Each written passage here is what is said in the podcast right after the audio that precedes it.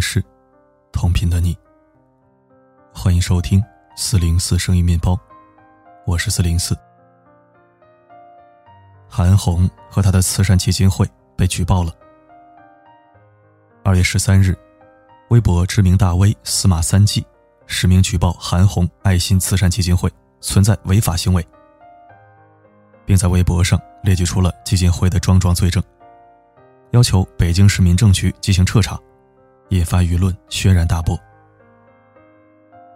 没错，你没看错，他举报的就是那个快把自己捐破产了，为武汉援助累到病倒三天三夜的韩红。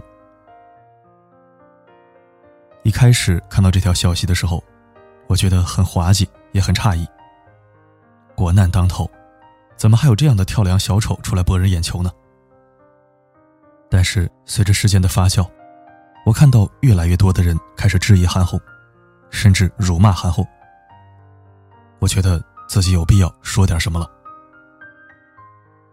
一开始，他们揪住韩红的小辫子不放，说他们的操作不符合规范，支出过大。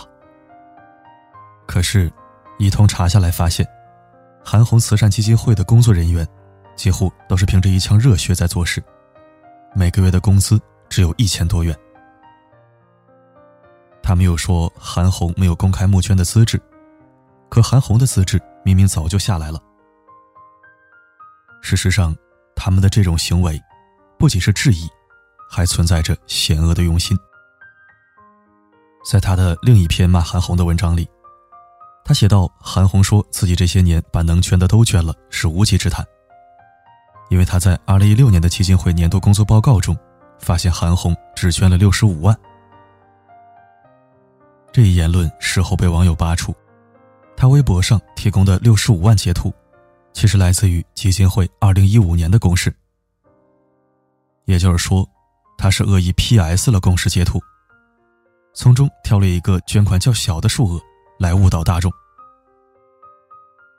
看到这儿，我真的是笑了。一个连证据都要 P 图的人，还有脸来举报？说韩红不公布细节，又说自己的细节来源韩红基金会的官网，这不是啪啪打自己脸吗？事实上，这根本不是什么监督，也不是什么质疑，而是赤裸裸的冲着攻击韩红去的。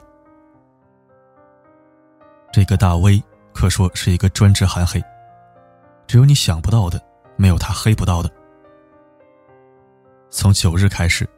他就不断的在微博上写一些所谓揭露韩红的文章，给自己吸引了不少流量，增长了不少粉丝。在他的引领之下，还有许多大 V 和网友都一哄而上，他们似乎要把韩红啃得连骨头都不剩。然而，真正心酸的是，被攻击的时候，韩红正在把物资送到医院，他选择默默做事，不回应。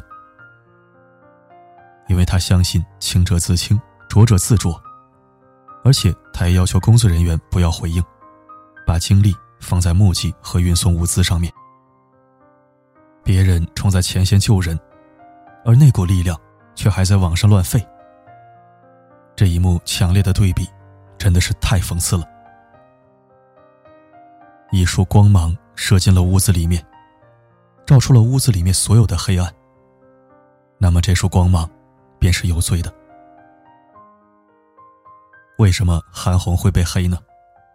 谁叫你第一个把物资送到医院手里？谁叫你做慈善把自己家产都捐光了？谁叫你说连一包方便面都可以公示，并宣扬不给某慈善基金会交管理费？谁叫你在武汉慈善募捐，搞得整个社会都为你叫好？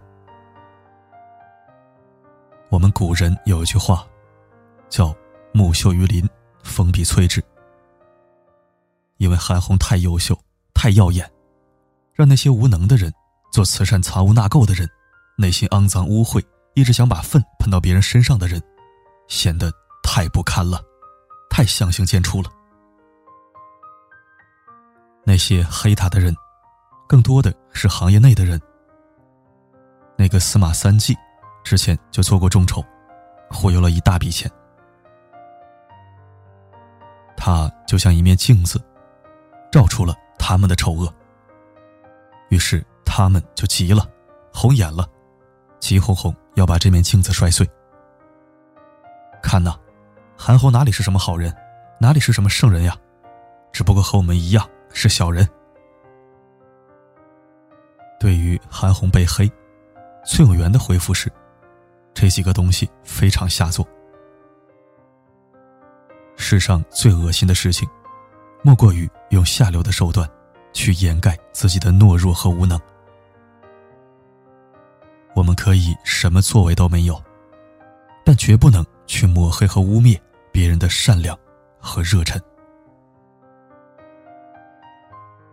韩红这些年真的太难了。我们都知道，这些年韩红为了做公益，已经掏空了自己的全部家底。韩红基金会捐款总计数十亿给那些需要帮助的人。韩红做的，远比我们想象的还要多。我之前看过他的一个纪录片，在采访过程中，记者跟随韩红。到了他帮助贫困户的现场，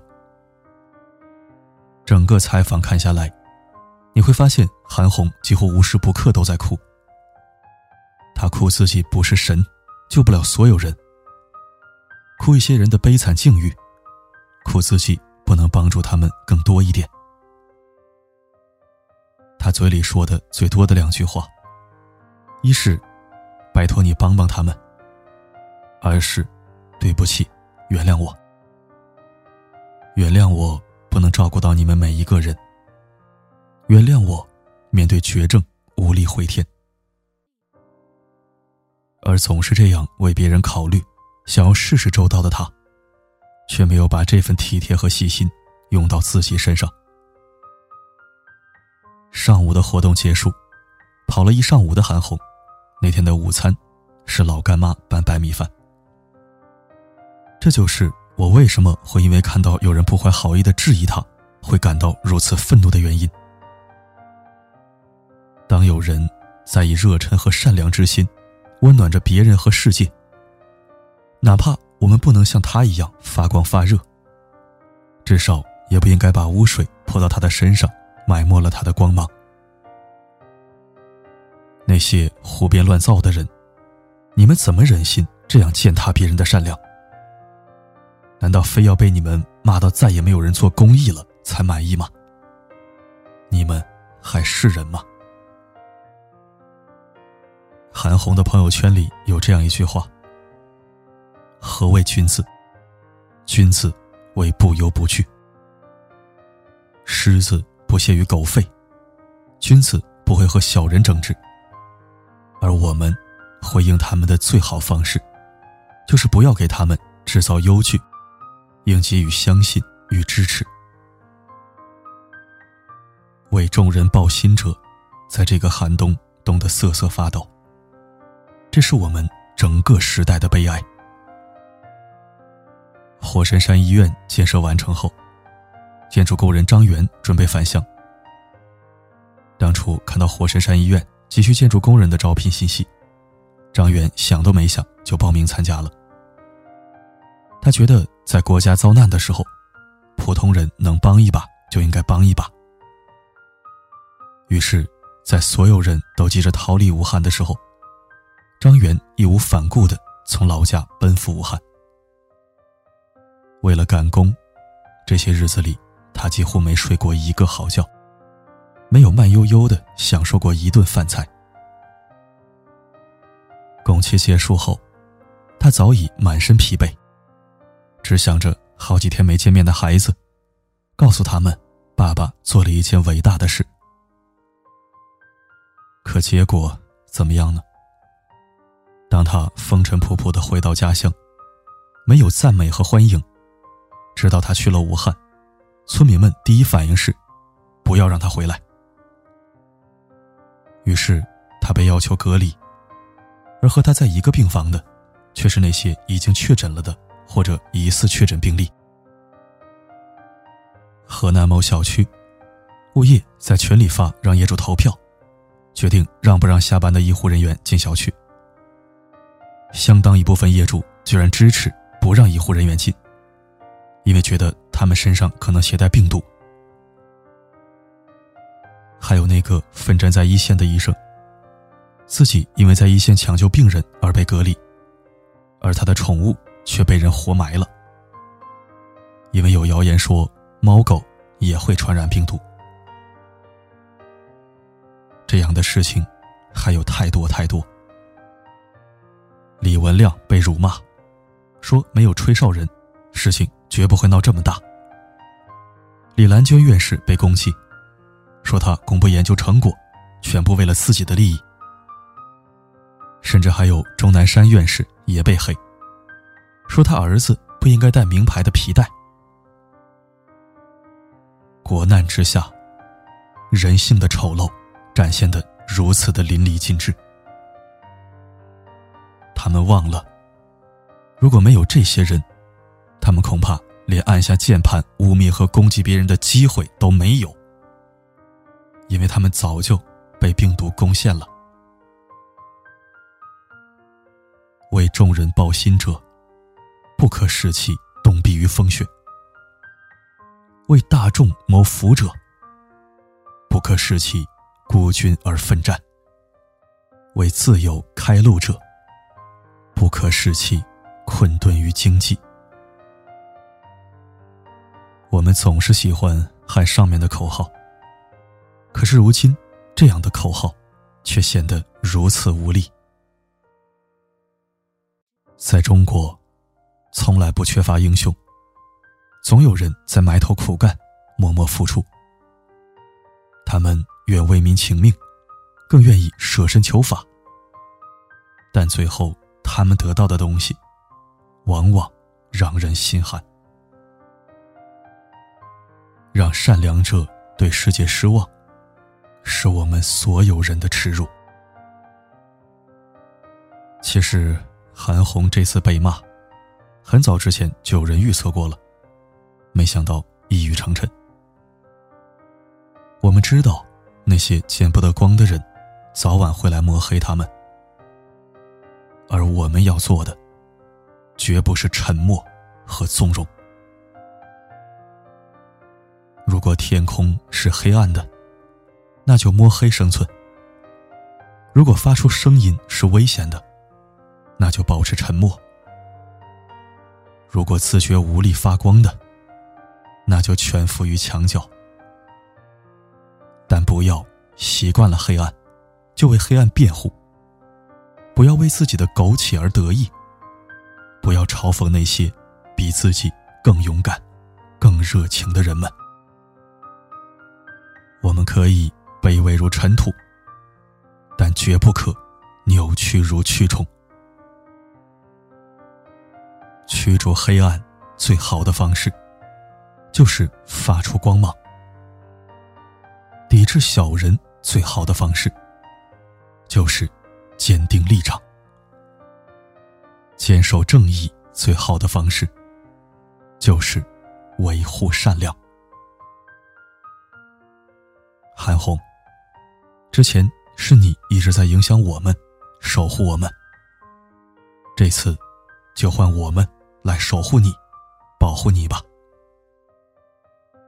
我不相信，这个世道如他们所想的那样。我不相信，就凭那些小人的力量，就可以把好人拉下马。我更不相信，他们空口白牙，就能颠倒黑白。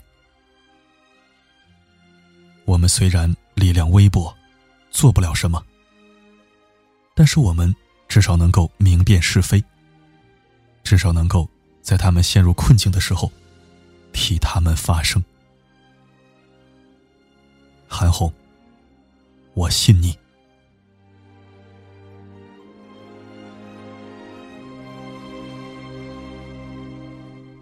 清晨，我站在。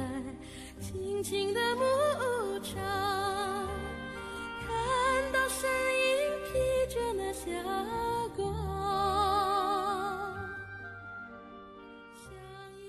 感谢收听。韩红正在经历的，也是我预见到的。几年前，我经历了一个事件，当时我就看懂了中国式抹黑的套路。只要这个人得罪了利益集团，撕开了强权的地库，他就必然会被各路喉舌阴阳怪气的围攻，往往是回避他的正义和耿直，以及关键问题和事件核心，通过搬弄是非、挖掘黑料来混淆视听、转移视线。我称之为舆情转嫁。既然原则上打不倒你，那就从生活作风上扳倒你。人非圣贤，谁都会有小过失、小错误，无限放大，最终利用乌合之众的无脑和跟风，彻底摧毁一个人的形象和名誉。这是老路子了，屡试不爽，百发百中。太多的我就不说了，大家心里明白就好。我是四零四，不管。发生什么？我永远站在理性和正义的一方。